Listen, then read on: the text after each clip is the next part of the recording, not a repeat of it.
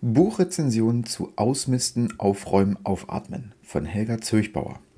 Ausmisten, Aufräumen, Aufatmen ist ein Ratgeber zur Organisation und Verkleinerung seines Hausrats. In erster Linie skizziert die Autorin den Weg in den Minimalismus durch weniger Zeug. Sie selbst ist diesen Weg gegangen und hat sich Schritt für Schritt von unnützem Kram getrennt und lebt nun nur noch mit den Dingen, die sie wirklich braucht und besitzen möchte. Genau das ist auch der Kern und der Inhalt des Buches. Helga Zürchbauer ist ehemalige Volksschullehrerin und hat sich mittlerweile komplett dem Schreiben gewidmet. Es sind neben diesem Werk auch bereits mehrere Romane aus ihrer Feder entstammen. Sie hat leider keine Webseite, deswegen kannst du auch nur ihren Instagram-Kanal besuchen. Zurück zum Schreiben. Das kann sie. Und das meine ich wirklich so.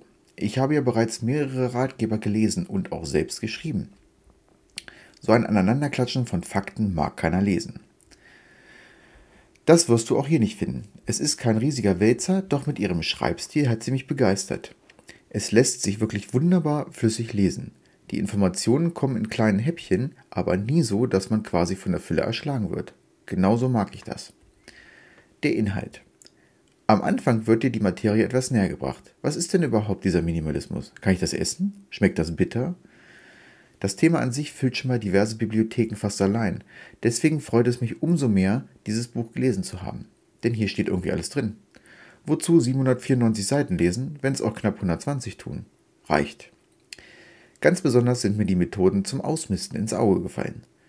Und auch in Erinnerung geblieben. Mir war gar nicht bewusst, dass man sich auf so viele verschiedene Arten von etwas trennen kann. Hier ist alles dabei. Von der 10-Minuten-Challenge, bei der du in 10 Minuten so viel aussortierst, wie du schaffst, bis hin zum 30-Tage-Spiel, wobei man pro Tag einen Teil mehr ausmistet. 30 Tage lang eben. Cost per Wear, was ist denn das?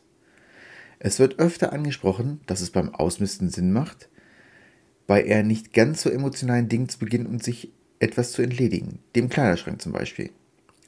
Hier habe ich den Cost per Wear kennengelernt. Es wird der Kaufpreis dem tatsächlichen Gebrauch entgegengestellt. So ist das ausgegebene Geld von 200 Euro für einen Wintermantel wesentlich besser angelegt als 30 Euro für Flipflops, wenn der Mantel ständig getragen wird und die Flipflops dagegen nur noch ganz, ganz selten. Es kommt eben auf die Nutzung an. Du wirst dich in vielen Situationen und Themen ganz einfach wiedererkennen. Das kann ich dir versprechen. Denn uns geht es allen so. Die Wohnungen und Häuser quillen über vor Zeug. Lustigerweise beschäftige ich mich wirklich ernsthaft mit meiner Frau zusammen mit genau diesem Thema. Unser Haus ist bis zum Anschlag voll und wir sind dabei, vieles durchzugucken und rigoros auszumisten. Das Buch passt deshalb hervorragend zur aktuellen Situation. Ich kann es wirklich jedem empfehlen, der manchmal wie Peak 7 in seiner Wohnung steht und sich denkt, warum habe ich eigentlich so viel Zeug und was ist denn das überhaupt? Wo kommt das her? Brauche ich das? Glasklare 5 Sterne für dieses Buch in meiner Skala.